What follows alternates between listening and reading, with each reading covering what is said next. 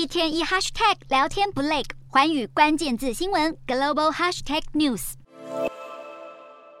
走进超市，货架上摆满各式商品，但比起以往直接放进推车，民众开始驻足拿各家厂牌比较，挑选最便宜的。在通膨狂飙之下，民众除了看紧荷包，也减少不必要的消费。根据《华尔街日报》报道，包含欧美国家在内，许多国家消费者信心都下降。欧洲消费者的信心尤其低迷，英国、荷兰和瑞典的消费者信心跌幅连续十个月大于平均值。消费者信心低落是一个让人担忧的迹象，因为如此一来，消费者就会削减支出，进而拖慢经济成长。另外，标普全球公司五号公布欧元区八月综合采购经理人指数 PMI 终值是四十八点九，是十八个月来最低，也是连续第二个月低于景气荣枯线五十。至于欧元区八月新企业指数降到四十六点九，写下二零二零年十一月以来最低。八月服务业 PMI 降到四十九点八，是去年三月以来首度跌破景气荣枯线五十。面对创纪录通膨，欧洲中央银行决策高层已经准备在八号再次大幅调高利率。欧洲央行执行委员施纳贝尔八月下旬在全球央行年度研讨会上表示，欧洲央行有必要展现决心来遏制物价上涨，